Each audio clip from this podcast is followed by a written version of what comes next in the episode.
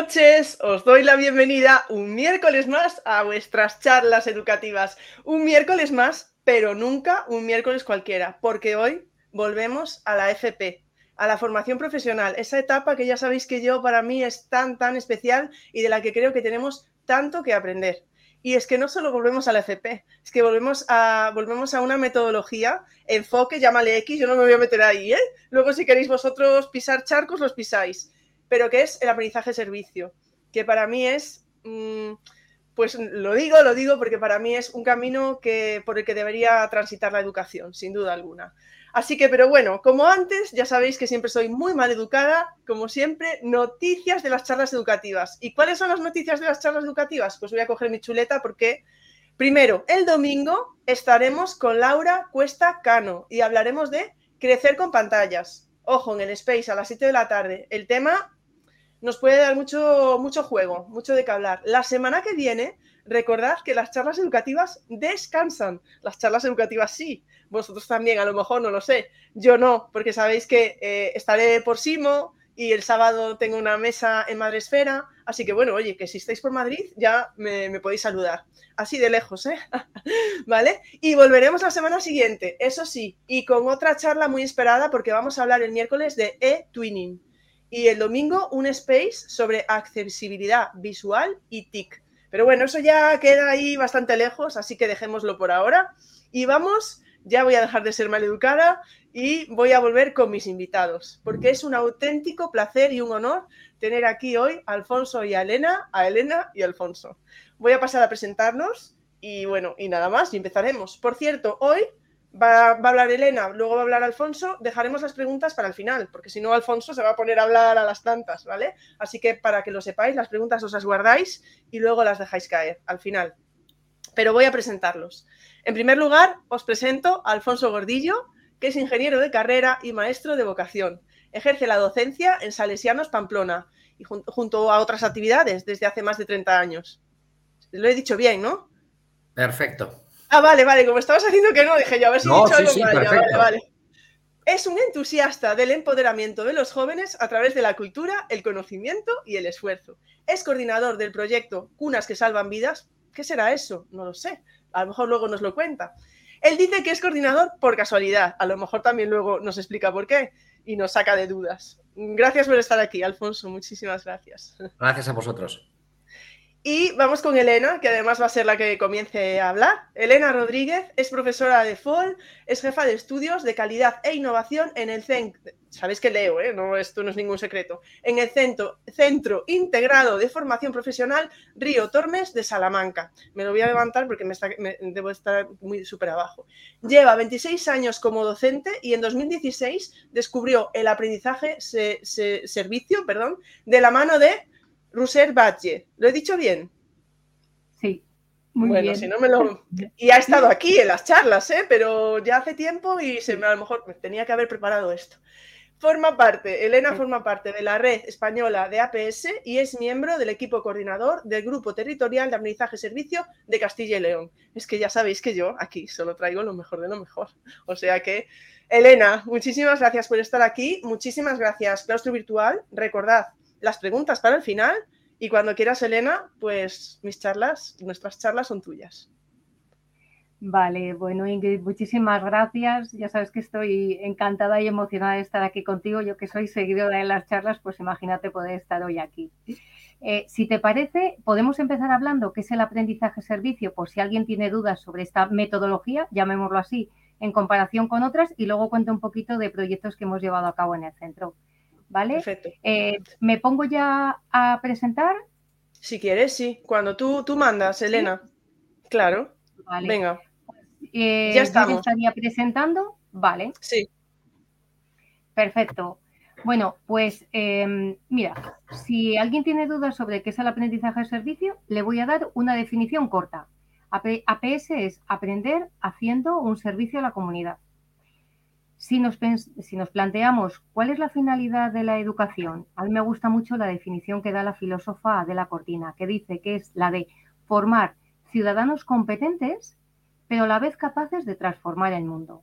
Es decir, que esta definición eh, no como en otras ocasiones pensamos que en el centro estamos para buscar el éxito educativo de los alumnos y que su compromiso social ya lo adquirirán por otros sitios.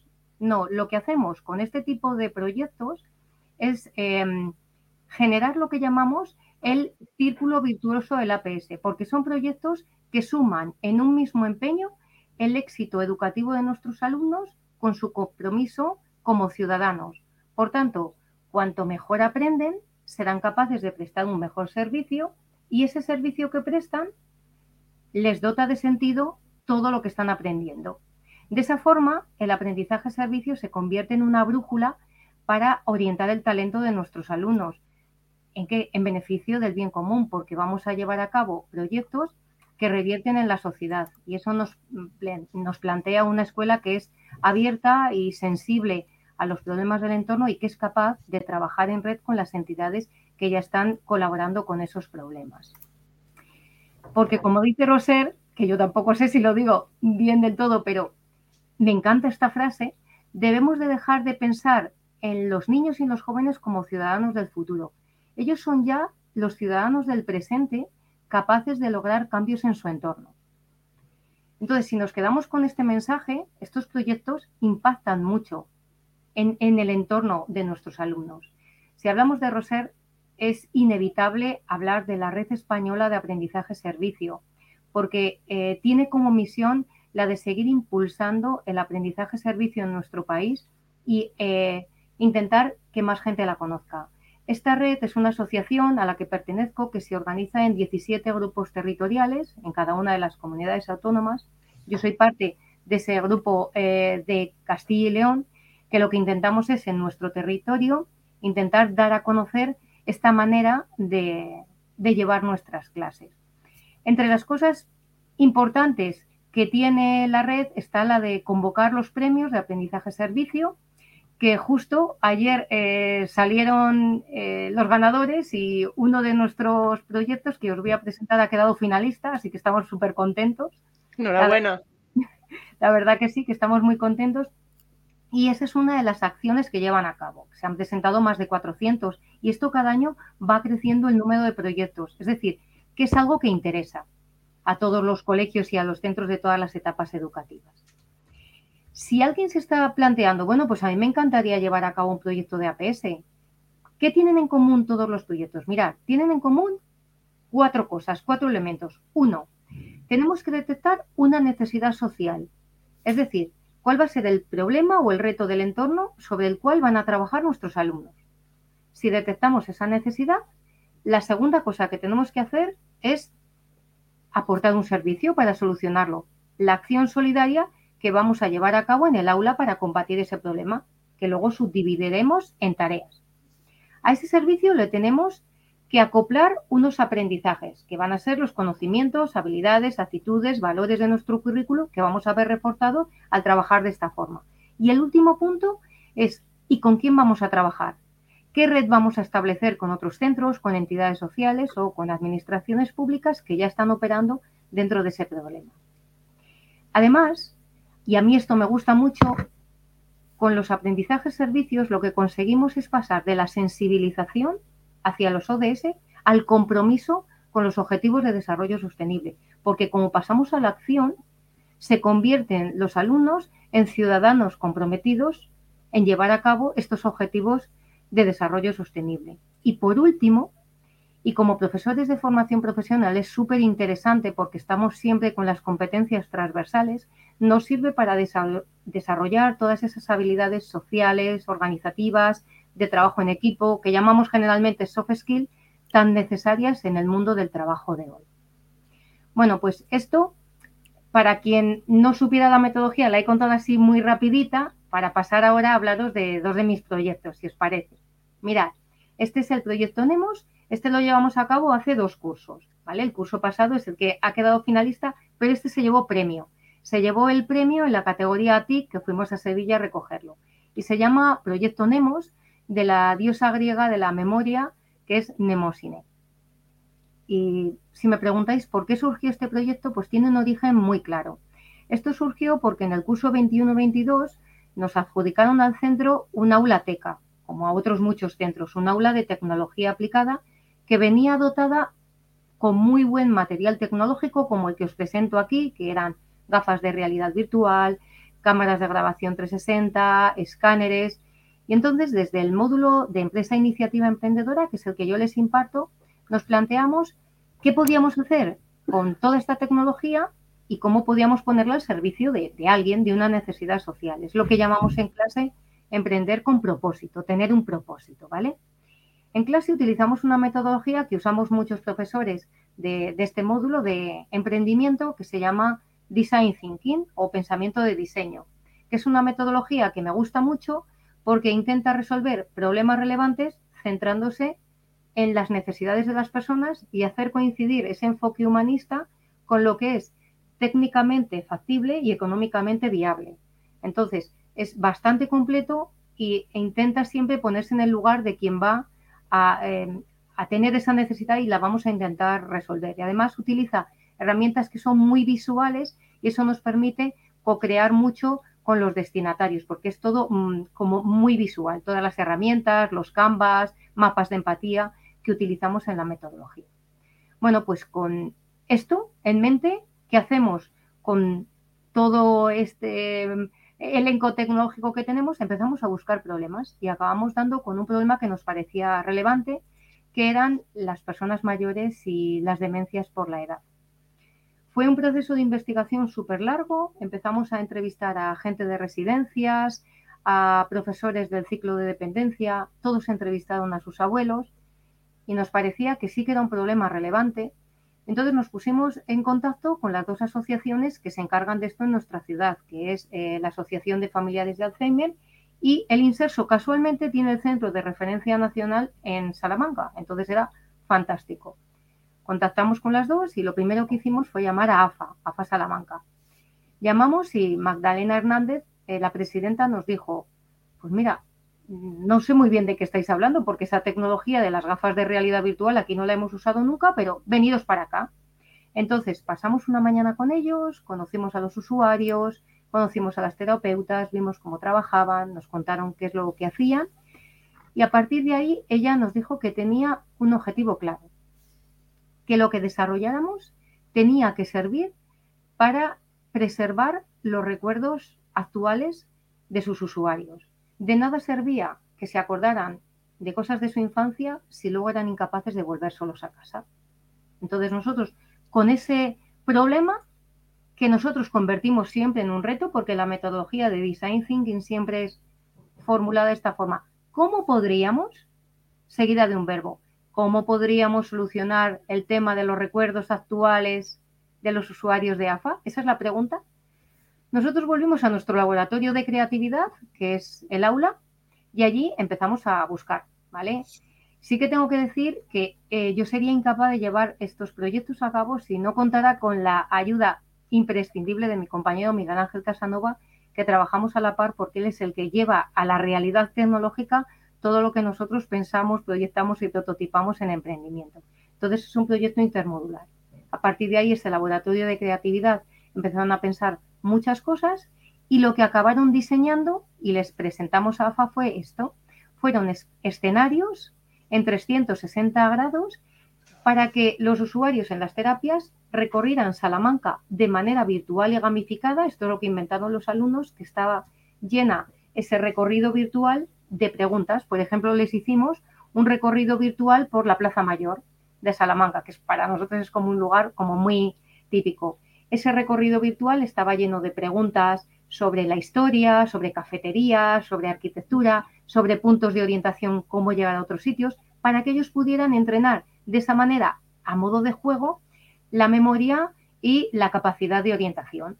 Bueno, nosotros se lo mandamos y nos dijeron que les encantó. La verdad que eh, me, he adelantado al siguiente diseño, ¿vale? Pero en lo que nos dijeron ellos Espera a ver si puedo volver a ahí. Es que les gustó muchísimo, pero como todos prototipos y estamos acostumbrados, siempre hay algo que cambiar.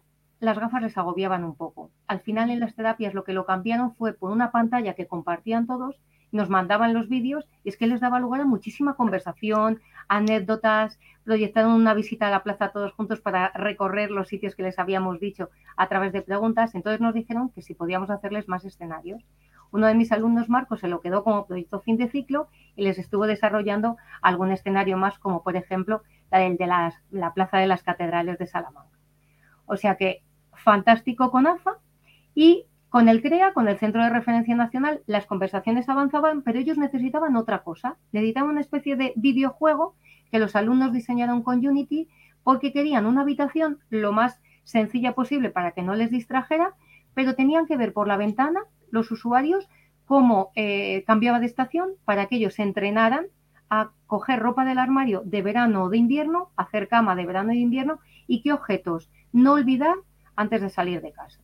Bueno, pues imaginados para nuestros alumnos qué fantástico poder emprender en el mundo real. La verdad que cada vez que nos ha llegado un mensaje, que nos han mandado un vídeo usando la terapia, nos ha gustado muchísimo. Y si te parece, Ingrid, os cuento el segundo proyecto. Cuéntanos, nos tienes aquí encantados. Vale, el segundo proyecto es el que ha quedado finalista en los premios que nos lo han dicho esta tarde. O sea, que este estoy súper Sí, hemos metido tweet. He visto el tweet y lo hemos retuiteado. Lo tenéis por mi Twitter ahora mismo, por ahí. Vale, pues fenomenal. Mira, este proyecto lo hemos llamado Adaptavita, eh, Adaptamos la Vida, un proyecto de inclusión en tres actos. En tres actos por una razón, porque han participado dos de mis ciclos, el de mantenimiento electrónico y prevención de riesgos, y por otra parte, los usuarios del Centro Ocupacional El Arca para personas con discapacidad intelectual que pertenecen a ASPRODES Plena Inclusión. Vale, pues eso son tres actos. Entonces os voy a contar de acto en acto. El primer acto. Este lo llevan a cabo mis alumnos de electrónica. Siempre tenemos la misma mecánica. Vamos a visitar a los destinatarios de lo que vayamos a hacer, pasamos un día con ellos, nos cuentan sus necesidades y nosotros vemos qué podemos hacer. Bueno, pues eso hicimos. Nos fuimos un día a Asprodes y allí nos contaron que tienen algunos usuarios que eh, levantan mucho el volumen de voz cuando conversan y que pueden terminar gritando. Entonces, eh, esa necesidad nos la quedamos. Vale. Y luego nos contaron otra necesidad que luego os contaré porque aquí ya tengo la solución de lo que hicieron. Entonces, nosotros volvemos a clase, imaginados, solo tenemos un reto. Esto es crear algo desde cero. Mis alumnos empiezan a inventar y a inventar cosas que muchísimas no funcionan. Pero de las muchas que, intentan para esta solución, nos quedamos con esta. A ellos se les ocurre diseñar un aro de luz que se cuelgan al cuello y a modo de juego tienen que entrenar conversaciones. Y la idea es, porque este aro de luz, si hablas muy alto, se pone rojo del todo. Si entrenas conversaciones, la idea es jugar a que no se ponga rojo. Este fue el dispositivo que les diseñamos para entrenar lo de las conversaciones. Bueno, y otro problema que tenían es que a algunas personas les era muy difícil unir lo que valían las cosas con las monedas y billetes que tienen que entregar cuando compran. Entonces, claro, eso les da poca autonomía para poder salir a comprar solos. ¿Qué se les ocurrió aquí a mis alumnos? Pues diseñar una app en la que tú metes el precio de algo y te sale el dibujo de los billetes y monedas que necesitas para comprarlo.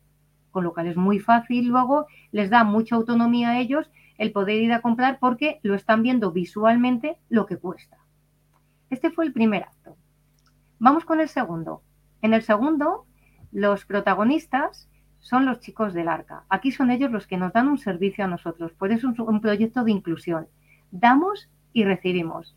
Y en este caso, lo que nos ayudaron fue adaptar una zona de nuestros jardines. Bueno, el curso pasado nosotros estábamos participando en un proyecto de innovación del Ministerio eh, con, un centro de Mallorca, con el Juniper Serra, que se llamaba Circular FP sobre economía circular. Y la idea que teníamos era adaptar una zona de nuestros jardines como ecoaula.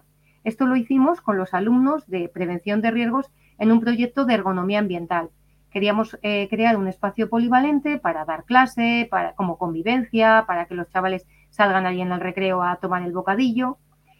Y eso eh, a la vez disfrutábamos del bienestar físico y emocional que significa dar clase en contacto con la naturaleza. Bueno, estas fotos las he hecho porque yo este, eh, hasta que ha empezado el frío, eh, yo he dado clase allí todo lo que he podido. Estos son mis chicos, las clases que hemos dado ya en la ecoaula. Vale, la idea era fantástica, pero claro, nosotros no tenemos ni idea de jardinería. pero es la especialidad de los chicos del Arca, porque tienen dos talleres. Uno es de jardinería y otro es de artesanía. Entonces quedamos con ellos que durante los meses de mayo y junio iban a venir todos los lunes por la mañana y nos iban a ayudar a elegir las plantas, cuáles son más apropiadas, porque aquí el clima en invierno eso nos tiene que durar, a cavar, a sembrar, y aparte no teníamos ninguna herramienta, la herramienta la traían ellos. Entonces, todos los lunes ellos venían y pues lo que hacíamos con ellos era eso, y parábamos a la hora del recreo para que se metieran en la vida del centro. Y así comíamos el bocadillo, charlábamos ese ratito juntos el del café. Entonces, bueno, pues se creó ahí una conexión durante dos meses, pues imaginados, fantástica. Y algunos lunes venían también los del taller de artesanía, que estos eran unos artistas que con cajas de fresa, con botes de conserva, con sillas recicladas, hemos hecho un montón de elementos decorativos preciosos que tenemos puestos en el jardín, pero ya hemos aprovechado y hemos decorado el centro un montón de, sitios con lo que nos han enseñado a hacer. Y el tercer, acto es un skate room preventivo. Este lo han llevado a cabo nuestros prevencionistas, los que estaban aprendiendo eh, a acabar para hacer esa ergonomía ambiental de antes. Dijimos, bueno, muchos de estos chicos de jardinería están en una situación prelaboral que van a pasar al centro ocupación de, ocupacional especial que tiene la misma asociación en Salamanca. Es decir, que llega un momento en el que ya son trabajadores y sabéis que como todo trabajador tienen que tener un conocimiento de la prevención de riesgos laborales. Y mis prevencionistas tienen que ser formadores en prevención. Entonces dijimos, ¿qué mejor manera de eh, formarles que a través de un skate room? Y entonces, en mis clases de relaciones en el entorno de trabajo, durante dos meses, íbamos diseñando un room. Que si alguien ha diseñado room, que es algo que utilizamos mucho en las clases, sabéis lo que cuesta convertir una materia en acertijos, una narrativa bien hilvanada. Y entonces la narrativa fue esta. Eh, se llamaba el Room Operación Sabotaje porque había una mano negra, porque al lado nos están haciendo un centro comercial, esto es verdad, ¿vale? Y nos habíamos inventado que la mano negra estaba saboteando todas las medidas de seguridad del centro, en un centro en el que hay mogollón de maquinaria, porque tenemos automoción, electricidad, electrónica, pues eso es un riesgo. Y había dicho la inspección que o encontrábamos quién era la mano negra o nos cerraban el centro y todos los alumnos trasladados. Bueno, cuando se lo contamos los chicos decían que sí era verdad, encima de la responsabilidad suya, ¿vale? Bueno, pues fue genial, les dimos un mapa, porque pensamos que era mejor hacerlo en nuestro centro porque ellos nunca habían subido a las clases, solo estaban en el jardín. Entonces era un sitio muy diferente al suyo. Entonces les metimos en los talleres, todo era oscuras, y bueno, les generamos un ambiente que ellos, bueno, pues implicaron muchísimo, pues sabéis cómo es un skate room, ¿no? Que si tinta invisible, huellas, candados, bueno, mirar la cara de felicidad, que a mí esta foto me encanta. Nos dijeron que nunca habían hecho un ski run y bueno, lo superaron de 10, aprendieron un montón y nos lo pasamos estupendo con riesgos eléctricos, riesgos de incendios, cortes, golpes, bueno, pues todo lo que tiene que ver relacionado con su profesión. Y bueno, este es mi último proyecto de aprendizaje servicio por ahora, que como os digo aquí en la última diapositiva en la que todo eran abrazos cuando nos despedimos de ellos. Es una combinación perfecta, es una experiencia de aprendizaje humana fantástica y es una manera de presentarse otra forma de ser profesionales y de poder desarrollar su trabajo. Yo creo que, que se llevan algo eh, a las empresas que es eh, muy valioso. Y esto es todo, Ingrid. He quitado la presentación ya, Elena. Ahora te estamos viendo. Nos puedes ver a nosotros también. Bueno, me ha encantado. No voy a. La gente está comentando muchísimo, pero vamos a dar paso a Alfonso. Claro, dijo Elena, no, yo primero que Alfonso tiene. Alfonso, te lo ha puesto. Te ha puesto listo. No, es que ¿eh?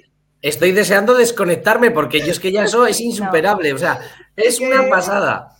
No, no, el aprendizaje servicio al, al, al, al máximo. O sea, yo. Yo soy un aficionado. Le, oigo a Elena y soy un aficionado. Alfonso, sabes que estoy enamorada de tu proyecto. Y dije que termine Alfonso porque yo siempre me emociono eh, cuando lo cuentas, así que te dejo. Eh, Elena, dijimos que algunos aros de esos nos vendrían bien para las cenas de Navidad de familia. unos aros de esos que se ponen rojos cuando alguien habla alto. Eso aquí. A mí me vendría bien uno personalmente, que soy la primera que a veces hablo un poco alto. Así que muchas gracias. Bueno, luego si hay alguna pregunta, eh, para Elena y para Alfonso, cuando acabe Alfonso, eh, pues podéis hacerlas. Eh, Alfonso, cuando quieras, puedes ir probando a, compartir. Voy a, intentarlo, voy, a, intentarlo. bueno, voy a, voy a presentar. ¿Mm? Un momento. Nada, no te preocupes. Sí. Bueno, ya, Elena, puedes estar viendo los comentarios ahora por ahí que te poniendo. Tengo el móvil aquí al lado, ahora voy a ver. ¿Los ves aquí a la, derecha o ves en ah, comentarios? Vale, fenomenal. Mira, voy a meterme a comentarios. Pues vale, fenomenal. Vale, Alfonso, veo que ahora me sale en negro aún. Eso es, eso es lo que se tiene que ver. ¿Se tiene que ver negro? Vale. Eso es. Pues venga, vamos allá. Vamos, allá y que la gente, a ver si está atenta. venga.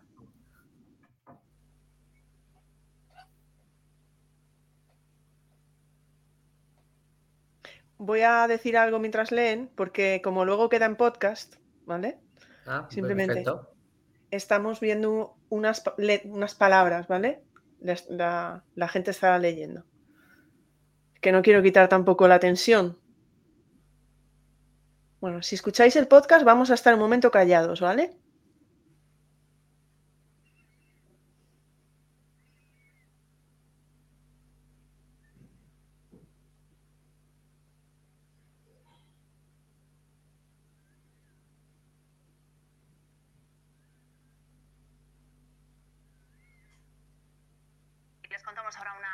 Historia. Dos incubadoras fabricadas en los salesianos de Sarriguren salen este sábado hacia Cabo Verde gracias a un proyecto conjunto con la ONG Navarra Ayuda Contenedores para hacer llegar estos equipamientos a hospitales que lo necesitan. Las incubadoras las ha diseñado Medicina Abierta al Mundo y las han desarrollado y fabricado los alumnos de formación profesional del centro. Ayuda Contenedores es la impulsora del proyecto como parte de su política de cooperación. Es un material muy difícil de conseguir que supone un impacto muy importante para el que lo recibe y bajo ese punto de vista nos encaja perfectamente en la filosofía de la ayuda a contenedores. Una vez seleccionados los diseños en los que ha participado el navarro Pablo Sánchez, la ONG se puso en contacto con los salesianos que acogieron el proyecto en la formación profesional en mecánica. Los alumnos han podido participar así de primera mano en un proyecto real. Hemos sustituido alguna clase para estar trabajando aquí en la incubadora y hemos aprendido mucho porque es un proceso manual y tal que nos ha ayudado bastante. De momento las dos primeras incubadoras se enviarán montadas, pero los estudiantes ya tienen a punto un manual de montaje para poder mandarlas desmontadas para facilitar el transporte. Para que ellos tuvieran que montarlas, pues un manual de instrucciones fácil y sencillo. Las incubadoras salen este sábado hacia Cabo Verde, más concretamente hacia el Hospital Central de Santiago, la capital. Si nacen 10, 10 niños prematuros, pues tienen solo 5 eh, incubadoras, entonces tienen que inventar, eh, inventarse pues eh, maneras de poder de poder solventar o poder solucionar esos problemas. Estas dos incubadoras son el principio del proyecto en el centro educativo que ya ha modificado la planificación para el próximo curso para que sea parte integral del módulo. Bueno, pues eh, esto ha sido un poco la, introducción. Como yo ha comentado al principio Ingrid, pues a mí esto me llegó un poco pues, de casualidad. Nosotros en Salesianos Pamplona, en, el momento de la, pandemia, en el momento del confinamiento, eh, ayudamos y colaboramos en, el diseño de un, respirador. Los profesores estuvimos trabajando, nos dieron permiso para ir al centro educativo y colaborar en el diseño de este respirador que estáis viendo en esta, en esta, en esta imagen. Esto fue algo totalmente, pues, extraordinario, ¿no? Estábamos en, algo que nunca había sucedido desde la época de la, de la gripe española, en el cual, pues bueno, pues había una, pandemia a nivel mundial. Y entonces, pues bueno, nosotros como profesores, pues, pues pensábamos que podíamos ayudar. A raíz de entrar en este, en este proyecto y, terminado el, periodo del confinamiento, se pusieron en contacto con nosotros eh, una ONG que se llamaba eh, Ayuda Contenedores, que junto con otra ONG que se llama Medicina Abierta al Mundo tenían pues más o menos ideado o imaginado cómo sería un prototipo de una incubadora. Esa incubadora, eh, pues bueno, para poder llevar a aquellos países eh, pues en vías de desarrollo o países de extrema pobreza, en los cuales, pues cuando un niño prematuro nace, pues no tienen una incubadora como tenemos nosotros en los países eh, desarrollados la idea que tenían ellos, pues evidentemente pues, se necesitaba de un proceso de fabricación, de un proceso de producción, de un proceso de ensamblaje, en el cual, pues bueno, ellos tienen la idea y necesitan pues una mano que les eche, eh, que les ayude. Yo en el primer momento cuando me lo presentaron, que es muy curioso porque me lo presentaron un 13 de julio, que se supone que un 13 de julio en Pamplona pues estamos todos pues como locos con, con plenos Sanfermines, pues bueno, pues fueron unos, fueron unos no Sanfermines y unos no Sanfermines que empezaron un proyecto de aprendizaje y servicio. Yo en mi centro educativo había habido otros compañeros que habían llevado a cabo proyectos de aprendizaje y servicio, pero nosotros pues nunca nos habíamos metido en un proyecto de este tipo. Cuando me presentaron la idea, dije, muy bien, el respirador en ese momento era una época de pandemia, una época de confinamiento, lo hicimos los profesores. Ahora lo van a hacer los alumnos. Y para que un proceso o un proyecto de aprendizaje y servicio sea eso, aprendizaje y servicio, el alumnado tiene que saber qué es lo que estamos desarrollando, por qué lo estamos desarrollando, qué servicio vamos a prestar. Entonces yo le pedí a los de la ONG que vinieran al aula y les explicaran a los alumnos qué era esto, qué servicio iban a dar a la sociedad o a aquellas sociedades que todavía no tenían a disposición este tipo de bien. Evidentemente esto fue septiembre del año 2020, estábamos volviendo de la pandemia, yo no sabía cuánto tiempo íbamos a durar en el aula porque estábamos todo el mundo diciendo, no, en septiembre no van a durar ni 15 días porque otra vez va a haber repuntes, pues bueno, todos sabemos lo bien que funcionaron los centros educativos, cómo el alumnado se comportó, cómo no se quitaban las mascarillas, cómo, mantenían los espacios, las distancias, o sea, fue verdaderamente un éxito a nivel educativo de todo, pues bueno, no decir de todo el Estado, de todo, pues bueno, me imagino que de todo el mundo donde los profesores y el alumnado pues sabían lo que se llevaban entre manos. Entonces, lo primero que hicimos fue una campaña de divulgación para que el alumnado supiera a, qué vamos, a qué vamos y qué estamos dirigidos. A partir de ese momento, el alumnado con las herramientas que trabajan en lo que es sus asignaturas diarias, sus módulos profesionales, pues empezaron a desarrollar cómo sería el proceso de fabricación de estas incubadoras, de estas cunas que luego les llamaremos. Eh, lo primero que hicimos fue desarrollar todos los programas, todos los procesos eh, de forma virtual para luego posteriormente poder empezar a llevarlo a la maquinaria que nosotros disponemos en el taller para que el alumnado hiciera el mecanizara las piezas y obtendría las piezas que van a conformar esa incubadora.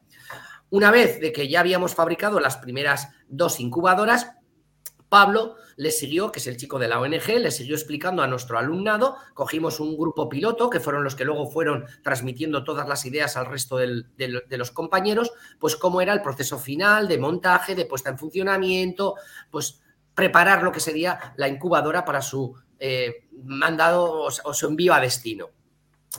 Eso era febrero, que era cuando hemos visto el vídeo que salíamos en las noticias.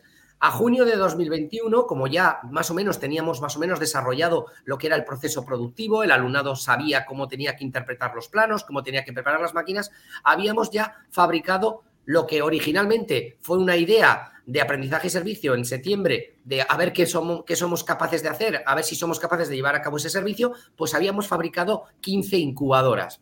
¿A dónde fueron estas 15 incubadoras? Pues dos, como hemos visto en el vídeo, fueron a Cabo Verde, cuatro fueron a Camerún, cuatro fueron a Senegal, una a Mozambique, dos a Bolivia y dos al Congo. Aquí podemos ver una foto de eh, Camerún recibiendo pues una de las incubadoras fabricadas y montadas y ensambladas y probadas por nuestro alumnado.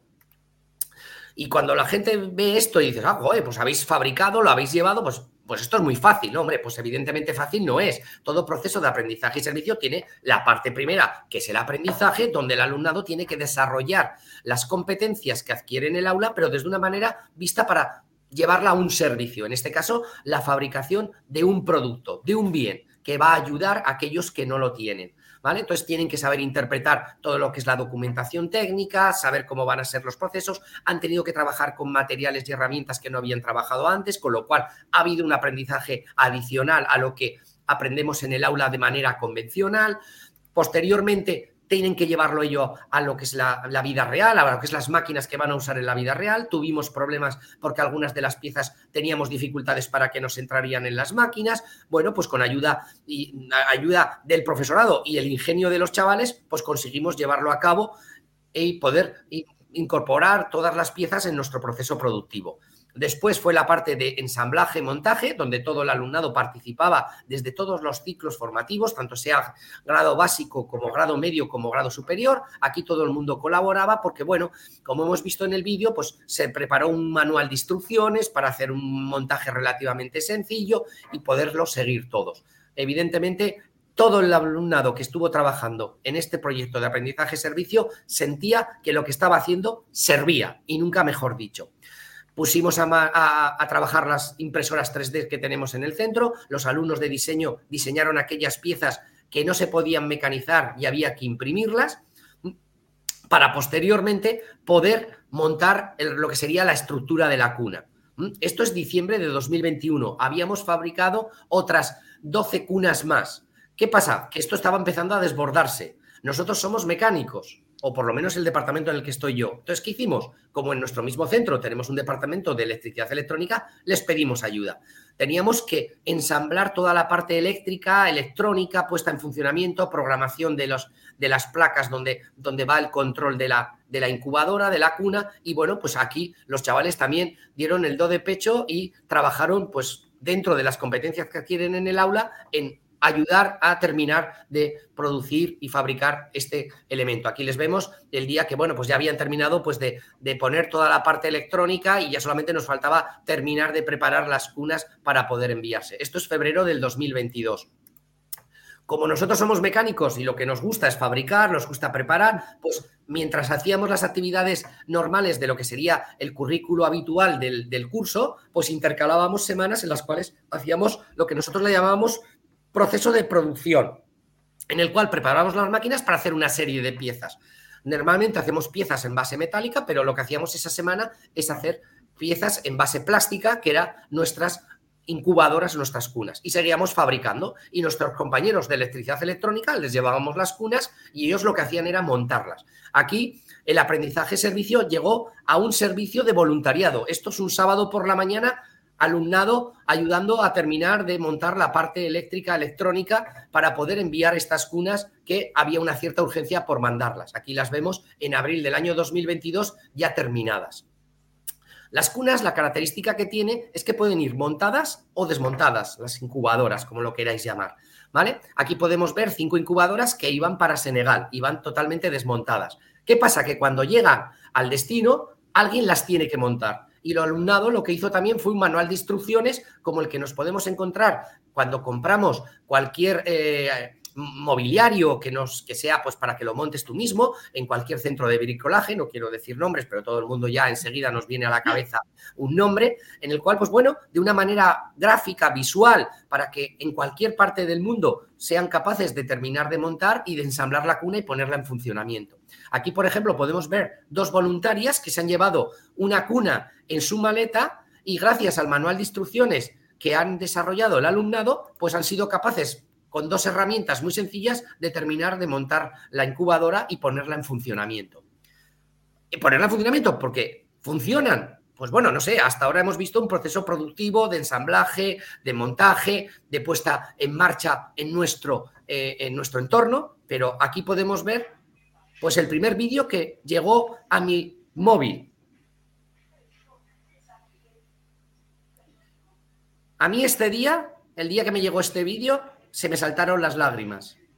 Y no por los dos niños que están dentro, que verdaderamente, dan pena. Porque, bueno, son bebés que han nacido de forma prematura y tienen los problemas de un bebé prematuro, sino porque estaban dentro de un producto, de un elemento que habían hecho nuestros alumnos de manera desinteresada, pero aprendiendo a la vez, para intentar llegar a esto, que muchas veces haces cosas que se quedan en el camino. Bueno, aquí hemos visto cómo han llegado a su destino. Aquí podemos ver los niños, esta pareja de mellizos, el día que salieron de la... Bueno, que les daban el alta en, en el centro médico. Esto era en verano del año 2000 21, cuando ya me llegaron a, mí las primeras imágenes. Y aquí les podemos ver unos meses después. Ya han ganado peso y ya, pues bueno, pues están, están hacia adelante, están empezando a desarrollarse. Pero es que hemos tenido más casos de éxito. En, en África, por poner un continente, que fueron los primeros que mandamos las, las incubadoras, eh, un bebé que nace con menos de 2 kilos de peso prácticamente se desecha. Es, una persona, es un bebé que no va a salir adelante. ¿Por qué? Pues porque no tienen medios. Y si tienen una incubadora, tienen solo una. A lo mejor eh, ha sido donada por un país de lo que nosotros denominamos países desarrollados, pero que allí no saben manejarlas, la electricidad es muy inestable, entonces generalmente les da muchos problemas. Bueno, pues aquí vemos un bebé que nació con un kilo 200. Todo el mundo sabemos que un bebé después de nacer pierde un poquito de peso. Este llegó a pesar un kilito. Y a partir de ese kilo dentro de la incubadora y con la ayuda, evidentemente, del personal sanitario, porque esto no es capaz de, salvar a un, a un, bebé solamente por ser una, una, incubadora, tiene que haber un cuidado sanitario detrás, pero bueno, ahí están y gracias a tener el producto, pues pueden meter al bebé, porque si no, en otros casos, lo que hacen es o lo meten dentro de una caja de zapatos con una bombilla o le ponen en el pecho de la madre lo que se denomina el método canguro, que eso en África prácticamente lo tienen desechado porque no pueden tener a una madre dos meses postrada en una cama dándole calor a un bebé porque tiene más niños en casa que tiene que alimentar, que tiene que cuidar, entonces pues prácticamente no es algo válido. Y aquí le podemos ver cómo en el día 40 pues ya pesaba dos kilos y medio, con lo cual pues había ganado ese peso que gracias a este ámbito controlado de temperatura, humedad, pues el bebé puede desarrollarse. Pero hemos tenido más casos que han sido pues muy llamativos. Aquí podemos ver en esta foto, nos aprecia muy bien, hay trillizas, tres chicas metidas dentro. Solo tenían una incubadora, solo tenían una cuna en ese hospital. Y lo que iban haciendo es conforme iban ganando peso, las iban sacando y las iban metiendo y las iban rotando. Y aquí les podemos ver en la noticia que nos llegó en el, en el móvil de que ya se iban a casa las trillizas con su madre y sus tías. Y como caso ya más excepcional, este bebé. Este bebé nació con 500 gramos. ¿Mm? Cuando yo les enseñaba estas fotos a los, a los alumnos, no se lo creían que un bebé de 500 gramos, gramos habría ido a una de las cunas que ellos habrían fabricado. Le tuvieron que poner un colchoncito más pequeño porque era tan sumamente pequeño que había en la palma de una mano que daba, daba penica verlo dentro del, al lado, metido en la cuna, en el colchón que nosotros mandamos convencionalmente. Y aquí le podemos ver con su madre el día que ya se iba de alta, con 500 gramos, cuando estamos diciendo que generalmente allí con menos de 2 kilos de peso, pues es prácticamente algo pues, que no se lleva. Como esto empezó a transmitirse a través de distintas ONGs, de distintos medios, pues el número de peticiones se disparó. Nosotros somos un centro educativo, nosotros enseñamos a los alumnos, enseñamos a que aprendan y que eso que aprenden lo puedan llevar al mundo real. Pero nosotros no nos dedicamos a hacer incubadoras, nosotros nos dedicamos a que el alumno aprenda una serie de habilidades. Entre ellas puede estar hacer una incubadora o hacer otro tipo de, de, piezas o de elementos, sobre todo en base metálica. Entonces, como nosotros pertenecemos a una red de centros, que somos Salesianos Santiago el Mayor, ¿Qué hicimos? Ponernos en contacto con aquellos centros que también tienen formación profesional para que nos echarían una mano, porque el número de peticiones se estaba disparando. Había ONGs que te pedían 100, 200. Digo, a ver, pero que nosotros no podemos hacer 200, que es que nosotros hacemos 5, 10, 15, puede ser en un año, porque bueno, pues que los alumnos también tienen que adquirir otras competencias. Estamos dando un servicio, por supuesto, están aprendiendo, pero también dentro de lo que sería una cierta normalidad. Entonces nos pusimos en contacto con ellos para ver si querían colaborar en el proyecto. La, la disposición del resto de los centros fue fabulosa, pero como todo proceso de aprendizaje y servicio, primero hay que enseñarles por qué, qué servicio van a dar. Y aquí es donde, en este caso yo, porque había sido el que me había tocado, lo que hemos dicho un poco por, por casualidad el proyecto, pues me fui con mi coche, con una cuna de un lado para otro, con una incubadora a los distintos centros, a explicarle qué es un proyecto de aprendizaje y qué es un proyecto de servicio y qué servicio vamos a dar. Y a partir de aquí, el alumnado se puso a trabajar en los distintos centros educativos, desarrollando sus propios procesos de fabricación, sus propias maneras de trabajar, haciendo nuevos manuales, haciendo mejoras.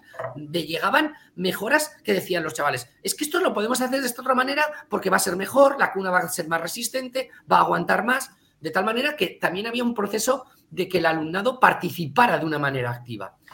En febrero de 2022 pues todo el mundo conoces que, pues conocemos que estalló la guerra de Ucrania. Ahora estamos con otra guerra, malditas las guerras, pero en ese momento estalló la de Ucrania. Ucrania nos pidió de forma urgente 30 incubadoras, que nosotros, o 30 cunas, que nosotros fabricamos de manera un poquito excepcional para que las pudieran mandar. Aquí podemos ver un vídeo de un niño, un bebé ucraniano, dentro de una de las cunas o de las incubadoras que habíamos visto en la foto anterior, que habían sido enviadas en junio del año 2022. La incubadora o la cuna básicamente controla tres parámetros, que es la temperatura, la humedad y esas luces que están viendo, que es la fototerapia para combatir el exceso de bilirrubina que tienen los bebés prematuros. Por eso también el bebé está con los ojos tapados para que no le dañe la luz. Entonces, otra de las características que tiene la cuna, además de que es desmontable, es que funciona a 12 voltios. Al funcionar a 12 voltios se puede conectar a la batería de un coche. Entonces en Ucrania les venía muy bien porque cuando bombardeaban los hospitales, bajaban las incubadoras a los búnkeres y las conectaban a lo que eran una batería de un coche, de tal manera que el bebé podía seguir en ese entorno de, eh, atmósfera protegida para poder continuar con esas condiciones de temperatura, humedad y fototerapia.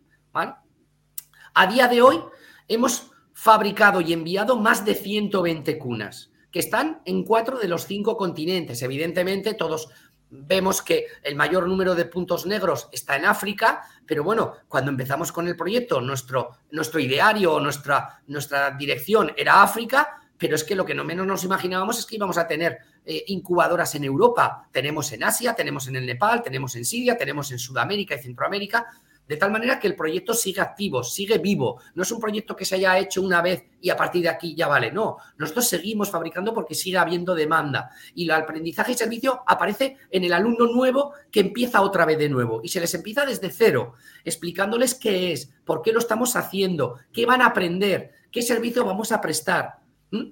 Es lo que ha comentado Elena, pero en un pequeño proyecto, ¿Mm? cuando ellos lo llevan a maneras extraordinarias. Aquí podemos ver otro bebé, este en el Perú, dentro de una de las cunas que han sido fabricadas por nuestro alumnado.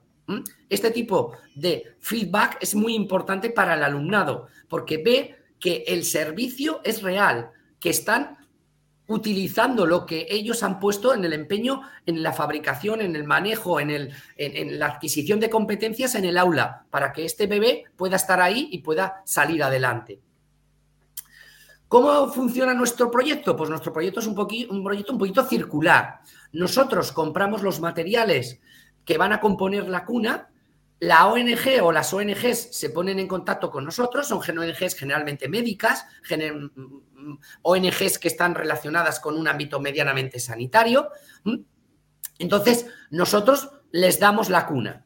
Y entonces, ¿ellos qué nos dan a nosotros a cambio? Hombre, pues nos dan dinero, ¿para qué nos vamos a engañar? Pero no nos dan mucho, nos dan 350 euros, que es lo que vale el material para poder hacer otra cuna y seguir fabricando. De tal manera que nosotros es un sistema autofinanciado con un poco de dinero que las, que las ONGs nos dan. Si una ONG no puede porque no tiene dinero, lo que nosotros hacemos es campañas de divulgación. Ha habido otros centros educativos que han hecho pues, eh, proyectos de aprendizaje-servicio pues, de cara a campañas navideñas, en las cuales el alumnado ha desarrollado competencias, sobre todo en infantil y primaria, pues de hacer adornos, de hacer recuerdos, y luego los venden y con ese dinero se lo da a la ONG para que puedan adquirir la cuna. En este momento, este proyecto de aprendizaje-servicio está siendo exportado. Esto es, bueno, aquí estoy yo con, el mismo, con la misma historia en Noruega. Un centro educativo de Noruega se enteró del proyecto nuestro porque vinieron a visitarnos a las instalaciones unos profesores y dijeron, jo, esto de aprendizaje y servicio, nosotros allí no lo, no lo hacemos y nos gustaría hacerlo. Entonces, pues otra vez, allí que fui yo y les expliqué cómo era el proyecto, qué es lo que íbamos a conseguir. Podemos ver las imágenes como las que estáis viendo esta presentación, pues evidentemente ha ido desarrollándose poco a poco y ha, sido presentada en distintos foros y en distintos ámbitos.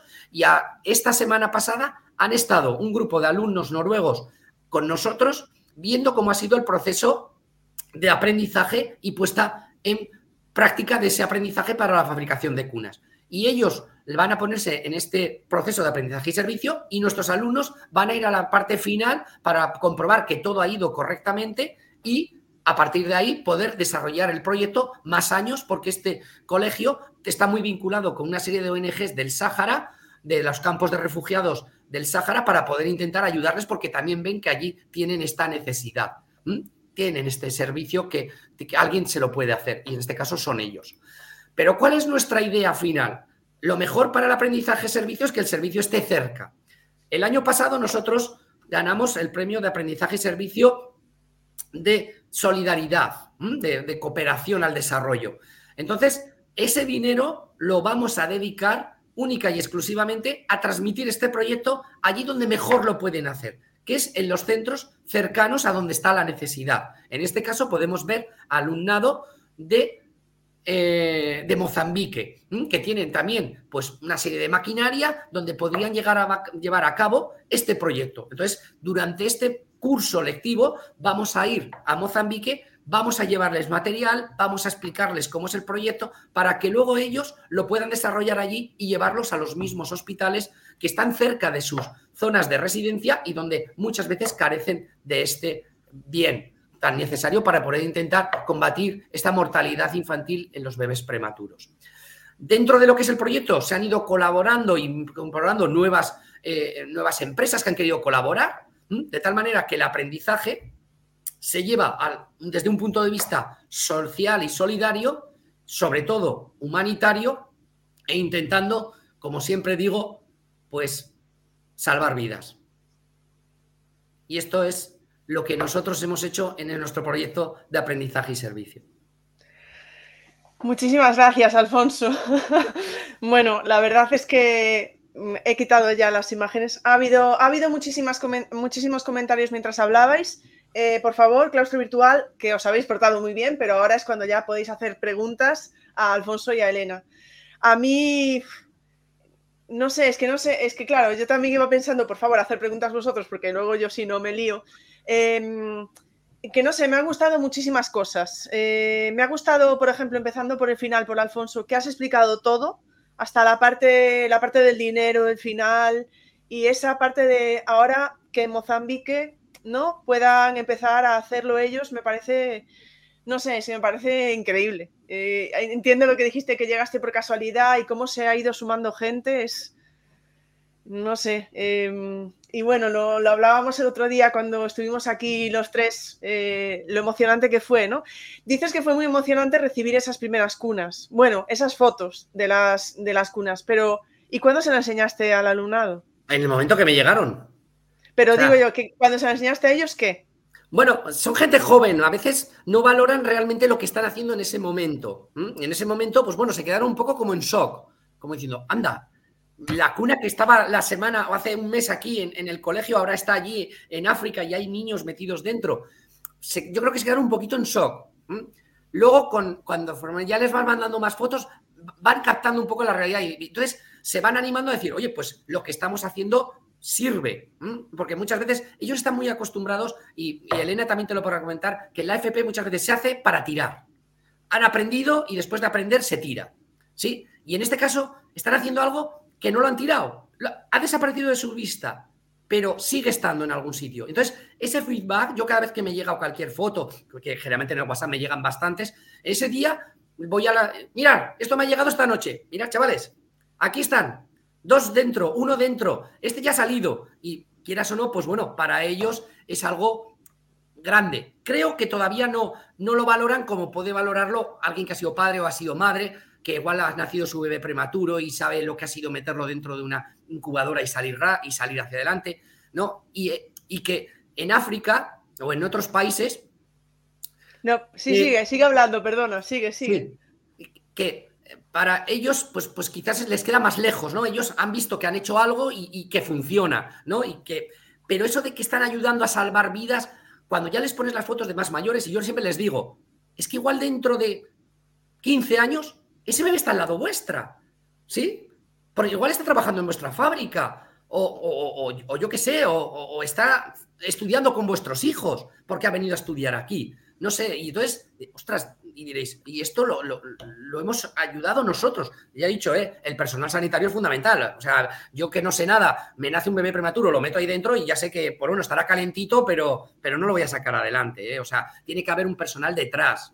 Y eso es lo que, bueno, también le da. Pero bueno, para un chaval de 18, 20 años, 16, los 16, todavía se quedan más sorprendidos porque, anda, yo he venido a la FP y voy a hacer cosas como esta, ¿no? Uno de 18, 20, quiera sueño, ya la, el, mundo le ha puesto un poco más en su sitio.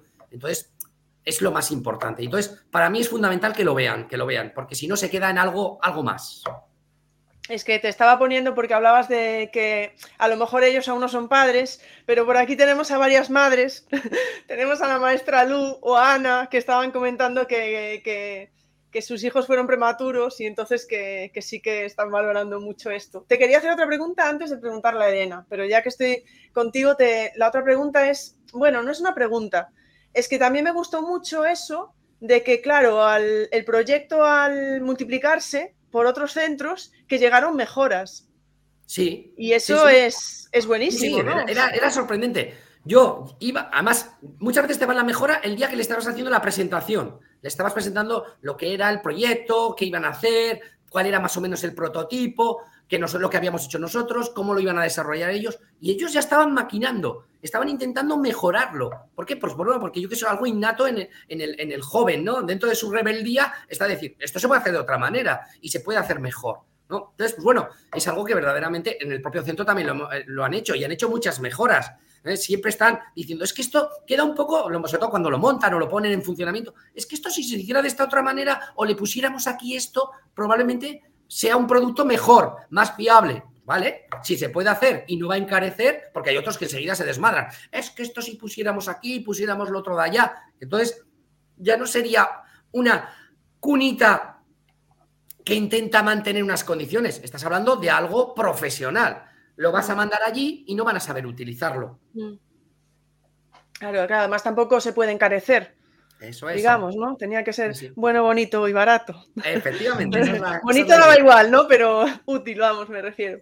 Y Elena, yo también tenía otra pregunta para ti. Cuando estabas, cuando estabas hablando, que me parecen unos proyectos maravillosos, eh, cualquiera de los dos, ¿no? Porque, bueno, lo de Alfonso ya me refiero, lo de las cunas, ver a los niños, pero Elena tiene ese toque también de como de cercanía, de, la comunidad más, ¿no? del entorno, que entiendo que podría resultar muy eh, ¿cómo se dice? Muy motivador para el alumnado también.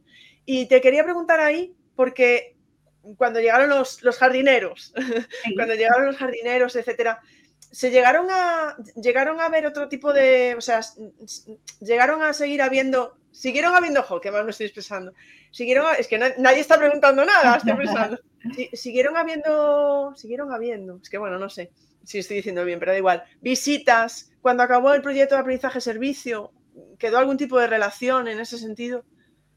Por ejemplo, yo que sé, al, centro de personas mayores, Dices entre el arca y nosotros, por ejemplo. Sí, sí, sí que ha quedado. Esto fue porque ya nos íbamos todos de vacaciones. Y es verdad que su educadora Nora a principios de septiembre me escribió. Oye, es que habíamos diseñado dos skate room. Que nos debéis un skate room. ¿Vale? Que nos debéis un skate room. Y está pendiente de hacer. Porque como los chicos ahora están en segundo, pues eh, lo estamos retrasando a ver a una semana que tengan más tranquila para que vengan a hacer el otro ski room que les teníamos diseñado. Y luego, yo este proyecto se lo he intentado pasar a los alumnos del grado básico, con otra serie de cosas que podríamos seguir haciendo con ellos, mm, los semilleros y una serie de cosas. Entonces yo me he reunido con el equipo de profesores para pasarles este proyecto para que sigan colaborando con ellos, eh, bueno, y también los del ARCA a ver si les gusta esta idea. Porque ellos me dijeron que estaban, vamos, súper dispuestos, les encantaba, es que nos encantaba a todos vernos los lunes allí, entonces, aunque yo no lo llevase, se lo paso a otro equipo de profesores para que siga colaborando con ellos en otro tipo de cosas. Sí, y, os planteáis, eh, os planteáis seguir también trabajando en el, con el centro de Alzheimer. Vale. Ahí eh, había una posible em, subvención eh, yo lo que quiero también es que yo doy emprendimiento. A mí lo que me gustaría es que luego mis chicos pudieran vivir de esto. Entonces, pues eh, hablábamos que si llegaba alguna subvención o algo, pudieran contratar a mis alumnos o de alguna manera eh, hacer algo para que pudieran hacer esto ya de forma más profesional, porque sería fenómeno. Y eso es lo último que quedé con ellos.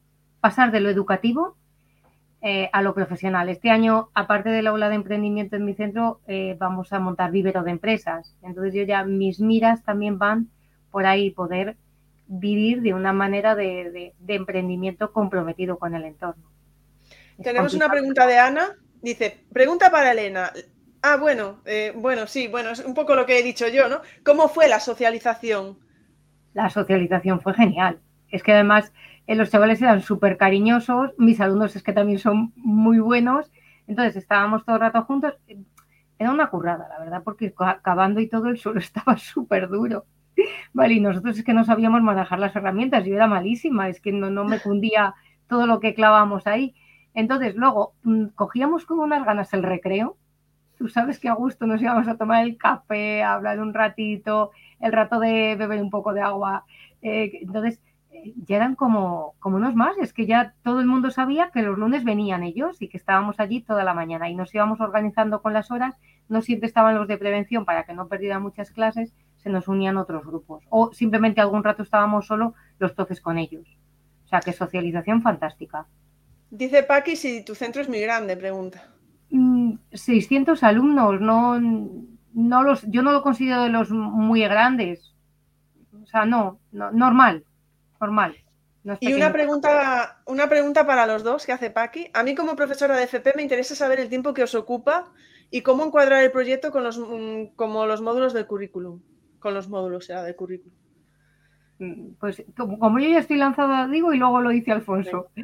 Lo mío es desde emprendimiento, entonces me ocupa todo el curso. Pero es que yo lo que tengo que hacer en emprendimiento es desarrollar un proyecto emprendedor. Lo que hago en clase es que lo convierto en una empresa. Entonces, a esa empresa que creamos le damos el nombre, claro, nosotros esos nombres nos ha llevado un tiempo elegir ese nombre. También hacemos la imagen corporativa, le hacemos el marketing, eh, imaginamos que estamos trabajando como una empresa, entonces hacemos todo el plan financiero esa empresa. Hacemos eh, la web, las redes sociales, hablamos con los clientes. Entonces, a mí me, ocupa todo el tiempo que me ocuparía hacerlo eh, de mentira, con, otra cosa sobre el papel, me ocupa este proyecto. En mi caso es así. Todo el curso que le dedico al proyecto de emprendimiento es este. En tu caso, Alfonso. Nosotros, como mm, tenemos que fabricar piezas, ¿sí? Entonces, nosotros tenemos un programa formativo con una serie de piezas, entonces lo que hemos hecho ha sido incorporar este proyecto al programa formativo que teníamos de los años anteriores, hemos eliminado una serie de piezas que hacíamos, que muchas veces era una variación de una pieza anterior para incorporar estas nuevas piezas, de tal manera que los programas de control numérico que tenían que desarrollar para otras piezas, ahora los desarrollan para estos, además de que desarrollan los que son habituales o los que diríamos que son estándar, que tienen la mayoría de los centros educativos, y luego en el taller lo que hacemos es lo que llamamos la, semana de la industrialización, que es preparar las máquinas para hacer una gran serie. Nosotros nunca trabajamos en series, porque si trabajaríamos en series, si, como he dicho antes, tiramos mucho a la basura, tiraríamos más. Entonces, aprovechamos y les explicamos lo que es una serie de piezas, una industrialización, haciendo las cunas. Entonces, está muy, muy encajado en lo que es el, el, currículo de lo que serían los distintos módulos formativos. Los electrónicos les pasa lo mismo. Lo han metido dentro de una de las fases que tienen ellos en la parte de mantenimiento electrónico, que es todo lo que es el cableado, el programado, la validación del software. Entonces, también les ha encajado perfectamente en lo que es su programa formativo. No, es que no es algo que se salga de algo que nosotros hacíamos, sino que encaja muy bien en lo que nosotros hacíamos. Por eso cuando me lanzaron el guante, dije, oh, es que esto lo pueden hacer los alumnos, es que esto lo pueden desarrollar los alumnos y ellos tienen competencia para planificar los procesos. Una de las cosas que estamos haciendo la mayoría de los centros educativos es que cuando se incorpora alumnado nuevo, se les presenta el proyecto y lo presentan los alumnos que ya lo han hecho, para que vean que lo que ellos han aprendido el año anterior, ahora lo van a aprender ellos y lo van a llevar a cabo. Bueno, ahora se han lanzado aquí a preguntar Ana dice, con respecto al aspecto de prevención de riesgos laborales, me ha impactado la ergonomía sostenible. Creo que, creo que ha dicho, creo que, creo que fuiste tú, Elena, ¿no? Soy técnica de prevención de riesgos laborales y no, la había visto nunca enfocado así. ¿Me puedes explicar un poco más? Sí, es eh, dentro del ciclo tienen un módulo que es el de PROT, que es eh, ergonomía y psicosociología, y en el que analizamos cómo, ese no lo imparto yo, lo imparte mi compañera, cómo influye los espacios de aprendizaje o los espacios de trabajo en, tu desarrollo. Y entonces, visto desde ahí, eh, estudiamos toda la ergonomía ambiental, también lo hemos hecho al diseñar las aulas de emprendimiento y lo enfocamos de esa manera, cómo los entornos, cómo esa ergonomía afecta a los rendimientos. Entonces, estuvimos investigando sobre eso y lo enfocamos desde ahí. Mm, vamos con, yo creo, a ver si son las dos últimas preguntas o aún tienen más, no lo sé, si no, vamos, vamos a empezar por la última porque dice Paqui. Bueno, en, el caso de Alfonso, el proyecto lo buscó a él. Pero dice, Paqui pregunta, ¿los proyectos los buscáis o decidís individualmente o el departamento o profes del curso? Bueno, venga, Alfonso. Paqui, encantada de saludarte lo primero. Eh, bueno, en nuestro caso, cada año surge de una manera. Hay veces que es un encargo, que alguien nos lo encarga. Hay veces que nosotros investigando damos y vamos mm, puerta a puerta. El año pasado, pues era alguien que sabía que trabajábamos de esa manera y nos dijo, oye, ¿y por qué no colaboramos? Este año que ya estoy proyectando otro con los alumnos, pues es un alumno que su prima trabaja en una asociación de autismo y vamos a ver si podemos echarles una mano. Eh, suele ser eh, de esta forma y siempre se lo, lo, comentamos entre los dos profesores que llevamos el proyecto, eso sí. Eh, nos, nos, tiene que cuadrar a los dos. Ya por aquí estaban varias personas de la comunidad autista, así que van a estar pendientes de tus redes, ya te lo digo. Así que. Mira, nosotros en nuestro centro educativo se hizo un proyecto de aprendizaje servicio para, para el TEA, para, para los niños. Sí. Pues ya te preguntaré. Sí, sí. Ah, pues mira. Sí, además ganó premio de aprendizaje y servicio. Cuéntanos un poco, Alfonso. Sí. Eh, pues eh, era un, Lo hicieron los electrónicos. Era un, proyecto en el cual, es que tampoco te lo puedo decir muy, muy claro porque me pilló aparte. Yo siempre, es que eh, mis compañeros del departamento de, de electricidad electrónica siempre están maquinando cosas porque la electrónica les da mucha, actualmente te da muchas posibilidades de, hacer eh, gamificación, juegos para aquellas personas que tienen, eh, que tienen eh, algún problema, alguna discapacidad. Por ejemplo, también han hecho el año pasado uno para los niños con dislexia, que le llamaban Distoy. O sea, siempre están haciendo, maquinando cosas. Y ahí sí que son el claustro de profesores el que siempre están, oye, ¿qué podríamos hacer? Porque a veces al alumnado le cuesta más, le cuesta más. Nosotros como somos más, más chatarreros, somos más de hacer cosas que, sí, pues por ejemplo nos hemos metido en un proyecto que estamos haciendo porterías para mandar a África, que nos están requiriendo, y entonces lo hacen los soldadores, y entonces lo que decimos, en vez de soldar algo y tirarlo a la basura, joder, estamos haciendo porterías. Le hemos llamado al proyecto Sonrisas por la Escuadra, pues a ver si, sí. Yo siempre digo, si algún niño que sale luego en la incubadora se pone a jugar al fútbol, pues que meta goles y que disfrute, ¿no? Ah, qué bueno. Sí, o sea, hay cosas que salen, que salen y decimos, pues vamos a hacer esto, pero bueno, pero generalmente y entonces ya te digo, y hicieron un proyecto sobre autismo que era también algo como un juego para que los niños autistas eh, siguieran, pero tampoco te lo puedo explicar. Si queréis, entráis seguro que en los, en los premios aprendizaje servicio, creo que estos ganaron en el año 2020, antes de la pandemia, en el 19, y ahí aparecerá todo el proyecto y cómo ha sido y para qué ha sido. Pero ya te digo que no te puedo decir mucho más porque además de que fue hace bastante tiempo, así como el del Distoy lo hicieron el año hace dos años, este año estaban maquinando otro también de prevención de riesgos laborales para ayudar a, la gente a saber dónde hay mucho riesgo, hay poco riesgo. Pero ellos siempre están maquinando. Nosotros es que hay que, hay que hay que poner las máquinas a funcionar. Bueno, pues yo creo que por ahora la que sería la última pregunta y que además tiene sentido porque Paqui pregunta, ¿cómo evaluáis? Aquí voy a hablar yo primero. Le voy a quitar la, voz a, Elena. Es que lo que están haciendo es lo mismo que harían con otra pieza. O sea, con la que están dentro del programa formativo, con lo cual se le evalúa exactamente igual. Ellos tienen que hacer un proceso de ensamblaje. ¿Qué más me da que ensamblen un motor que que ensamblen una incubadora? Al final van a hacer el ensamblaje y al final se les va a evaluar tienen que preparar un proceso, tienen que hacer los programas de control numérico. ¿Qué más me da hacer el programa de control numérico? ¿De una pieza estándar o la que tengo en el programa formativo de todos los años anteriores, o aunque las vaya cambiando, a que hagan el programa de esta, eh, de esta cuna? Generalmente lo que hacemos es trabajar por equipos, uno haga una pieza, otros hagan otros, para que no se puedan, entre comillas, copiar entre ellos, tengan piezas distintas, porque como la cuna tiene muchas piezas, pues bueno, unos pueden hacer unas, otros pueden hacer otras, de tal manera que no es una y hacen todas la misma, y entonces se la copian, sino que cada uno tiene que hacer la suya. Con lo cual, nosotros evaluamos exactamente igual que si fuera una actividad del taller, o sea, es que es exactamente igual, o una actividad del aula, exactamente igual.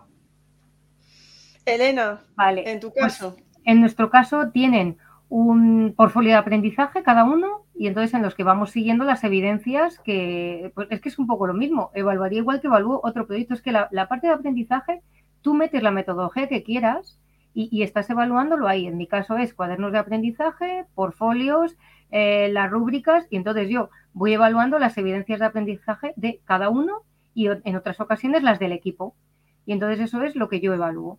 Y ellos tienen su rúbrica y, voy evaluando. Eh, por evidencias. Eh, bueno, lo que sabemos en las metodologías activas es que no es ninguna ciencia. Esto para, por eso he querido explicarlo antes, el aprendizaje es igual que otro proyecto. Lo que pasa es que le sumas un servicio. Que eso que están aprendiendo no se tira, como dice Alfonso, o, no es de mentira, como en mi caso sería un proyecto que no va a ningún lado, sino que es algo para alguien. Entonces es como muy sencillo. Luego la parte del servicio te la evalúa el destinatario. A mí me la evalúa el destinatario porque eh, si le está gustando, si no le está gustando, en entrevistas, en correos, les pasamos alguna encuesta, no nos ponen nota. Eso es verdad, no nos ponen una nota. Pero claro, si no hay nada mejor que les funcione, ¿verdad, Alfonso? que lo que me pone nervioso es que aquello funcione. Si funciona, les gusta, pues es que es la mejor evaluación que podemos tener. Mira, voy a, voy a comentar un caso. De las primeras 15 incubadoras que hicimos, que fueron las primeras, que quieras o no, pues siempre parece que pusieron tanto empeño en que todo saldría bien, cada cuna tiene aproximadamente 20 piezas fabricadas. Si la multiplicamos por 15 cunas, salen aproximadamente 300 piezas que hicieron. Hicieron dos mal. Dos. Que tuvimos que tirarlas a la chatarra. El resto todas perfectas. Se centran mucho más. Cuando mm, están haciendo algo que dicen, es que esto sirve. Lo otro dice, más, se va a ir a la chatarra, ¿qué más da? Que me equivoque, pues me pondrá menos nota y ya está. Aquí están buscando la nota y que además funcione, porque saben que hay algo detrás. Eh, está comentando, está por aquí, bueno, la gente comentando por aquí. Ana pregunta, pero claro, no son tus proyectos, porque Ana pregunta, Alfonso, ¿esos proyectos con la comunidad autista, el de dislexia, os habéis planteado llevarlo a los colegios para ayudar a los docentes? Eh, a ver, son proyectos que, como digo, lleva el Departamento de Electricidad Electrónica, no los llevo yo. Pero yo sé que han estado en contacto con, em, por ejemplo, el, proyecto de TEA era con la, con la Asociación de Autistas de Navarra, o sea, yo sé que estaban en contacto con ellos. Los de dislexia también se llevaron a varios colegios y hablaron con orientadores y orientadoras de otros centros, porque era un juego, era un juguete. O sea, yo sé que, que sí que se mueven, que sí que se mueven. Paqui tiene otra pregunta, que de verdad, Paqui, Ana, ¿qué pasa? Es que les, pido, es que claro, son muy obedientes. Yo digo, no tenéis preguntas, no tenéis preguntas, y empiezan a preguntar y no paran. Paqui dice, ¿aceptan bien los proyectos propuestos? ¿Os habéis encontrado algún alumnado que no les apeteciera o que fuera más, no sé, pasota o...? Yo es que los pienso con ellos, porque los problemas los buscamos entre todos, entonces yo no llego y les impongo nada yo les digo, mira, yo solo, yo siempre empiezo así, yo solo tengo una metodología, chicos, no tengo ni idea de cómo va a ir este año. Claro, yo ya les voy haciendo mi primera presentación, me los tengo que ganar. Entonces, el primer día en la presentación les enseño todos los proyectos que han hecho de años anteriores que casualmente suelen ganar premios. Entonces le digo, mirad, mirad qué bien y mira dónde fuimos y mirad qué hicimos y tal. Bueno, pues este año os toca a vosotros. Yo solo tengo una metodología, ¿qué es esta? Y a partir de aquí empezamos a pensar. Y bueno, pues se sorprenden, pero como esto es lo que hay, eh, pues bien, no, no les parece mal, les parece curioso. Más que nada les parece curioso esa manera de dar clase. Así. En, mi caso es, curioso porque eh, sobre todo los que entran nuevos, como es un proyecto recurrente, no es un proyecto que se haga un año y ya desaparezca, eh, los nuevos que vienen, sobre todo los de grado superior, que vienen ya son de bachiller, han hecho bachillerato y vienen de otros centros educativos y han oído hablar de nuestro proyecto de las, de las cunas, siempre están diciendo, oye, ¿y nosotros cuándo nos toca? ¿Cuándo vamos a empezar nosotros? Y siempre les decimos, no, no, primero la charla informativa, el proceso de aprendizaje en las habilidades del aula, del taller, para que luego lo puedas llevar a cabo. Pero ya vienen con la idea, oye, ¿y cuándo? ¿Cuándo? Porque encima tenemos una cuna expuesta en la entrada y todo el mundo cuando entra dice, mira, la, incubadora aquí está y no sé qué, haremos nosotros. Y bueno, pues sí, sí harán, pero en, en su momento. De tal manera que ya vienen un poco con la idea de, pues vamos a participar en este proyecto, que puede estar bien.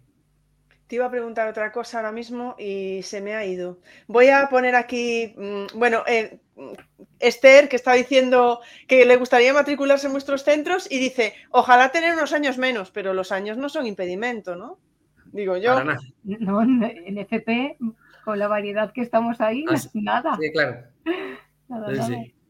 Eh, ya sé lo que iba a preguntar. Te iba a preguntar, Elena, que la manera que tienes de empezar de, llevarla de llevar al alumnado a los lugares ¿no? Alfonso lo tiene un poco más complicado en ese sentido, pero el hecho de que fuera, no, ese día que tienes como de convivencia para que puedan estar allí me parece una gran idea, ¿no?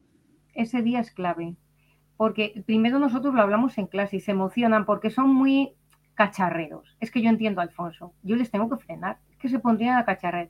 Y hay veces que se emocionan y vamos con un catálogo.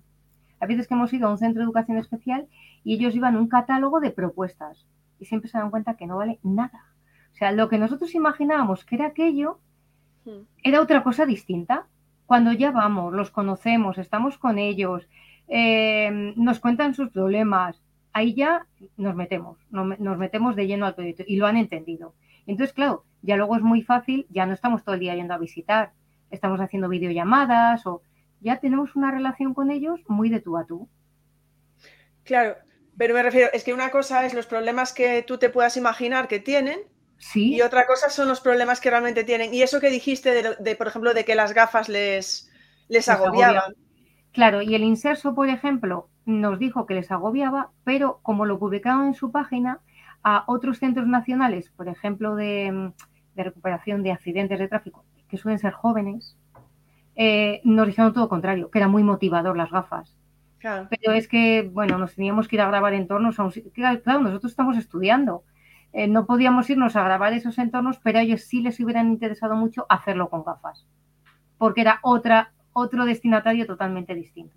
Pero aquí, si ellos no nos dicen que les agobia, es que lo de las gafas es muy vistoso pero para un mayor era mucho agobio. Para ellos era mucho más guay los vídeos cascando, pues ellos hablando, se quitaban la palabra, decían, era una maravilla. Pues me parece una maravilla, claro, es que estás intensificando ahí la conversación, los recuerdos, todo, todo, todo de manera social, además, claro. Eso es. Sí, sí, sí. Y Alfonso te iba a preguntar, y yo, ya termino yo también de preguntar, a ver si me acuerdo de lo que te iba a preguntar, porque se me va, se me va a mí.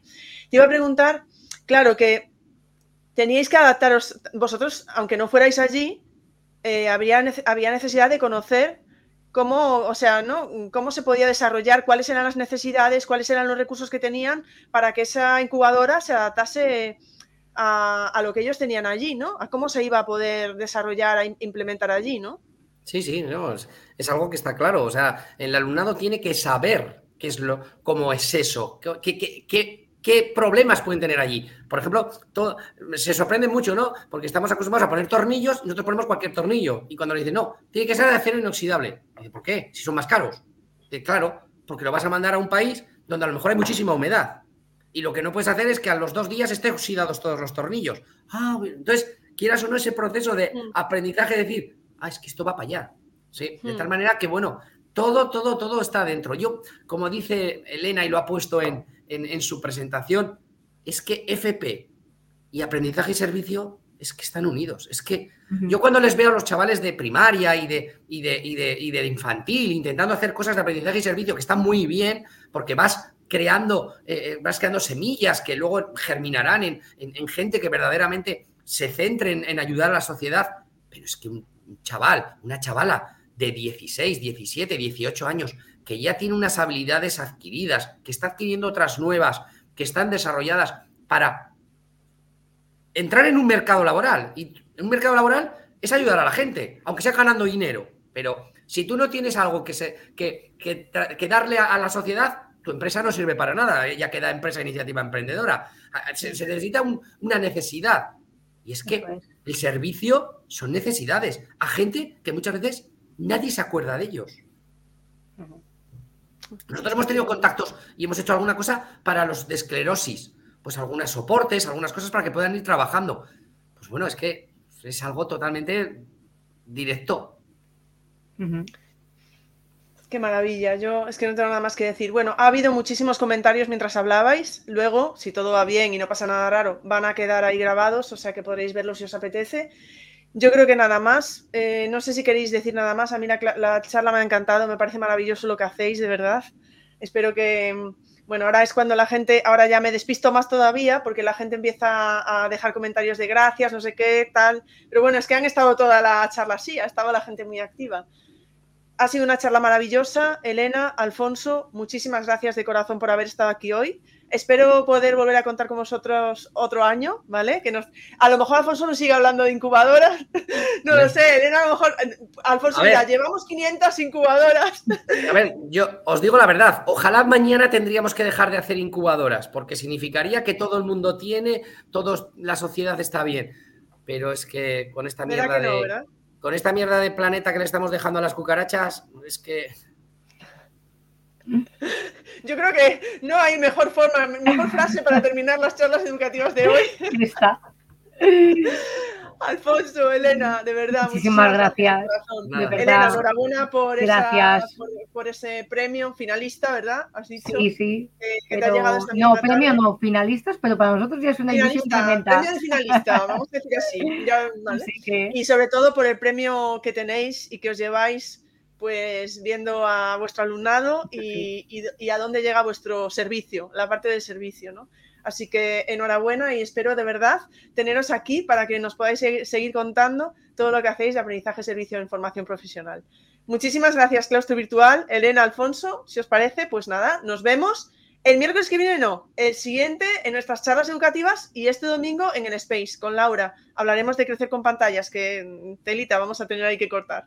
Muchísimas gracias y un abrazo a todos. Chao, chao. Chao. Gracias, adiós.